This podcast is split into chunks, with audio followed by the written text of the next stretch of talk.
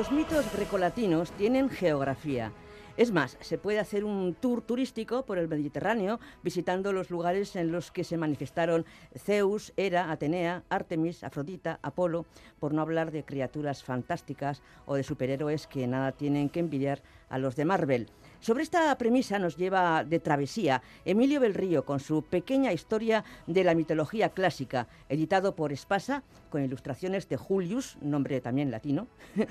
Emilio del Río gusta de vestir toga en actos que así lo requieren. No en vano es doctor en Filología Clásica por la Universidad Complutense de Madrid y profesor en esta misma universidad. Pero ante todo es un apasionado de los clásicos. Tras Latin Lovers y Calamares a la Romana, este es su tercer libro. Buenos días, Emilio. ¿Qué tal, Marisa? Buenos días, encantado de estar contigo y con todos los oyentes. Como ves, he tomado prestada una frase que repites en el libro y en tus clases, que la mitología clásica tiene geografía. Eh, sí, sí, lo has dicho y es verdad. La mitología clásica tiene geografía. Edipo, la tragedia tremenda de Edipo, sucede en Tebas, que es una ciudad de Grecia.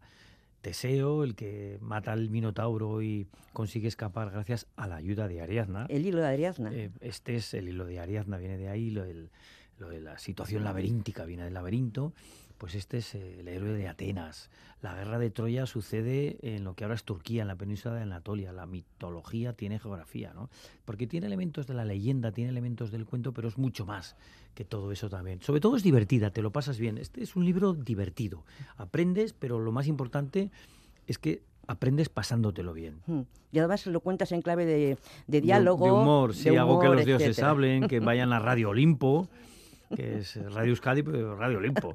Y, entonces hablan entre ellos y fíjate qué geniales, los dioses olímpicos, Zeus, Poseidón, Atenea, Hermes. bueno, los humanizas un poquito.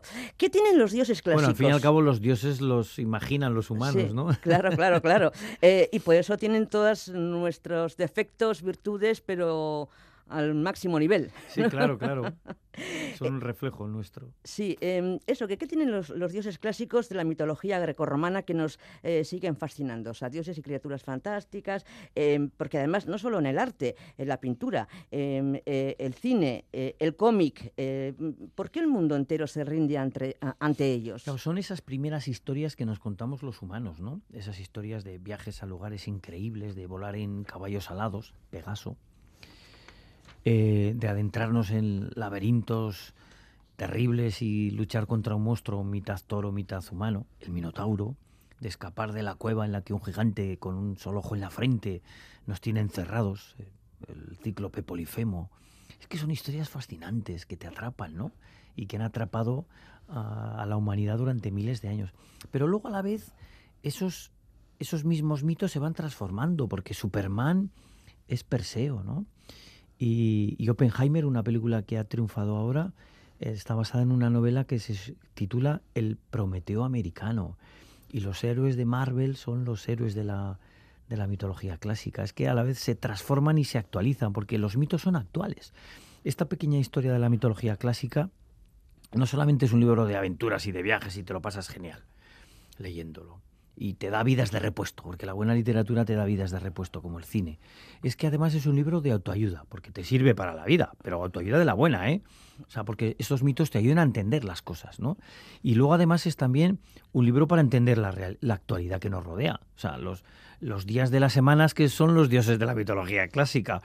El lunes el de la luna, martes el Marte, el dios de la guerra, miércoles el de Mercurio el dios, el dios mensajero, ¿no? El que más nos gusta es el viernes. El viernes, hombre, porque además es el día de Venus, Afrodita, la diosa del amor, de la sexualidad y de la sensualidad. Si un día para mi mal viene a buscarme la parca, la, mar la parca.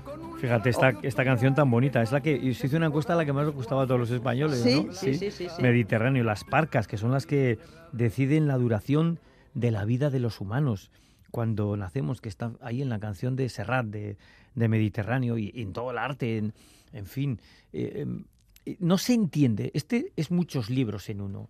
Es un libro de viajes, de aventuras, es un libro de autoayuda, es un libro para entender el, mundo que nos rodea, pero también es, un, es una, de forma divertida, es una enciclopedia de la cultura occidental. Ya lo creo. Porque no se entiende la historia la pintura, no se entiende la arquitectura, no se entiende el arte, no se entiende la música, no se entiende la literatura sin la mitología clásica. Y ahora está también en el cine, en las series, en los videojuegos, eh, todos los chavales están enganchados a los videojuegos que están protagonizados por Marte, ¿no? Por ejemplo, el dios de la guerra. Sí, sí, sí, por Marte o, Ares. O Ares, sí, en la mitología Exactamente. Em, hay también diosas feministas, diosas empoderadas. Pues esto es genial.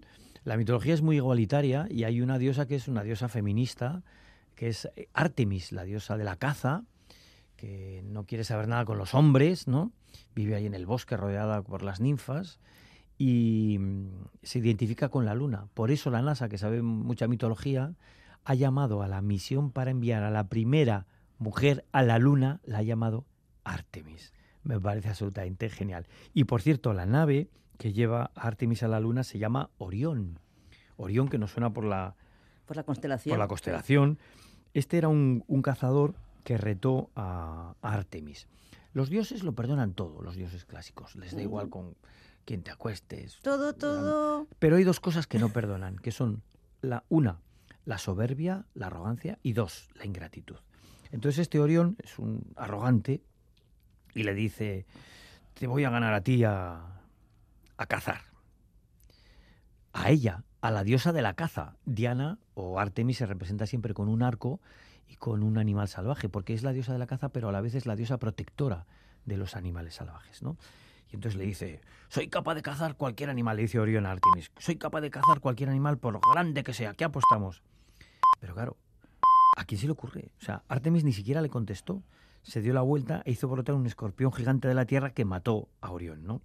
Hay una versión, porque los mitos tienen versiones, no son para una verdad revelada, tienen versiones hay una versión que dice que Orión intentó violar a la diosa y entonces ella eh, hizo surgir al enorme escorpión que mató a Orión. En cualquier caso, el escorpión mató a este cazador, que era además un gigante, era un gigante, y entonces Zeus convirtió a los dos, al escorpión y a Orión, en una constelación. Por eso, en el cielo estrellado, escorpión, escorpio, siempre persigue a Orión. Bueno, luego también aparece mucha misoginia, ¿no? Porque pobre Pandora. Bueno, hay de todo. Sí, eh, bueno, misoginia por Pandora, pero eso mismo les pasa también a los marineros de, Ulises, ¿eh? ¿eh? Pandora abre la caja, no, no, resiste, le han dicho, no abras esta caja, la abre, claro, y de ahí salen todos los males, de ahí viene la expresión la caja de Pandora. Es una tinaja, pero bueno, da igual. Luego la tradición lo ha transmitido como si fuera una caja. Y entonces dice, no, esto es una misoginia, lo hace una mujer. Los dioses, pero también esa curiosidad em, eh, que es imposible de soportar, ¿no? de, contener, la tienen los compañeros de Ulises. Eh, llegan a la isla de Eolo, Eolo, el dios de los vientos. ¿Cómo se llama la energía sostenible que se aprovecha el viento? Eólica, o sea, mitos in the air. Y entonces eh, Eolo encierra todos los vientos en un odre y se lo da a Ulises. Y le dice, sobre todo no lo abras, porque si no, he dejado solo un viento en la tierra, que es el viento que te va a llevar a Ítaca. Si abres el, odre, saldrán todos los vientos y ya no podrás llegar. Y entonces eh, Ulises está pilotando la nave, está en griegos, pilotar es gobernar, qué bonito, de ahí viene lo de gobernar, ¿eh?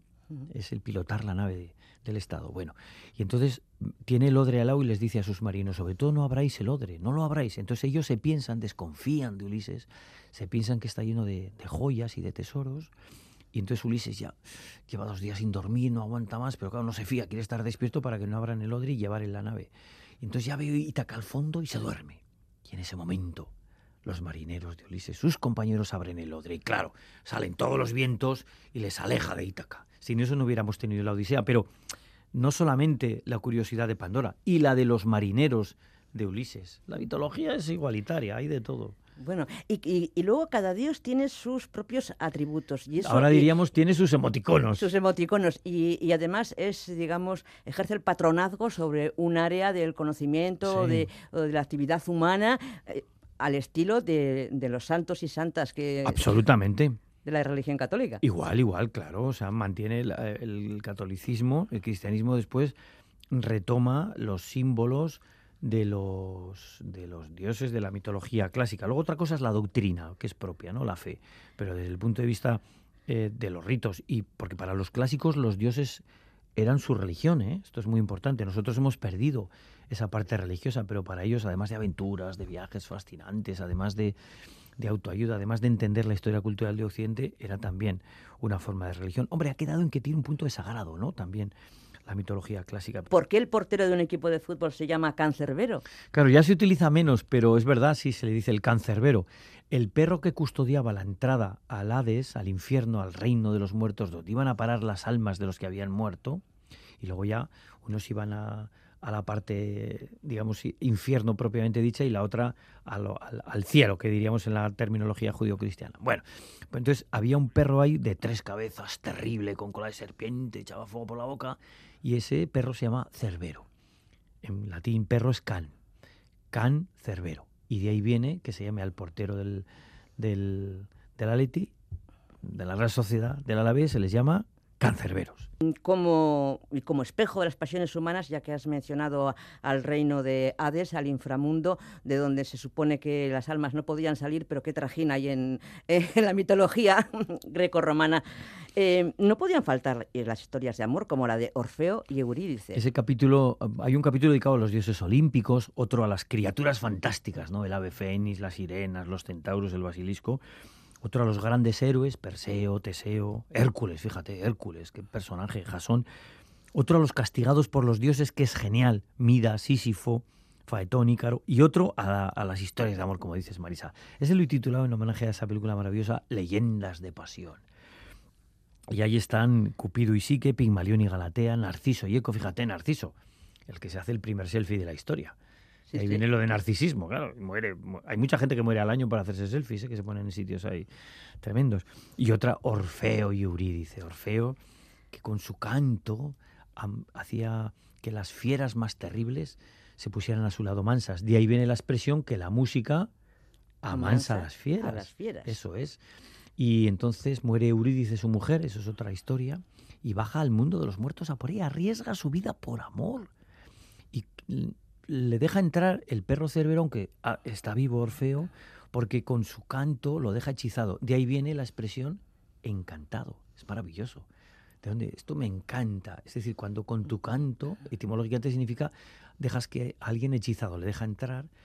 Hades le dice, le dice, vengo, ¿qué haces aquí? Si estás vivo. Dice, vengo a por mi mujer. Dice, aquí no se va nadie. Entonces empieza a cantar y le hechiza también a Hades, lo encanta y le deja llevársela. Luego ya lo que pasa es otra historia. Por cierto, que es un mensaje para la vida. Sí. Porque le dice, bueno, te la llevas, pero no la puedes, va de, irá detrás de ti y no puedes volverte a mirarla hasta que no lleguéis a tierra firme. Están llegando ya, están subiendo a la tierra, ven la luz, Orfeo no aguanta más, se da la vuelta, mira y... Eurídice cae otra vez de nuevo al mundo de los muertos y ya no sale nunca más. Porque le puede, como dice ese gran filósofo José Mota, le puede el ansia viva. El ansia viva. es que en la vida hay que tener paciencia, hay que saber aguantar, le puede el ansia viva.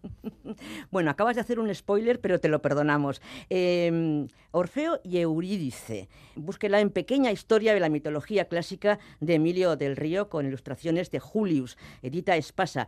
Y aliñen la lectura con la opereta de Jacques Offenbach, Orfeo en los infiernos. ¿A que conocen el galop infernal del cancán?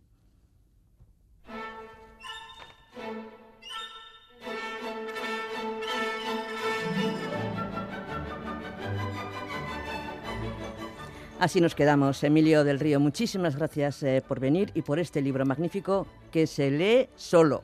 Muchas gracias, Marisa. Es un libro divertido y estoy seguro que disfrutarán y aprenderán los lectores. Hasta la próxima.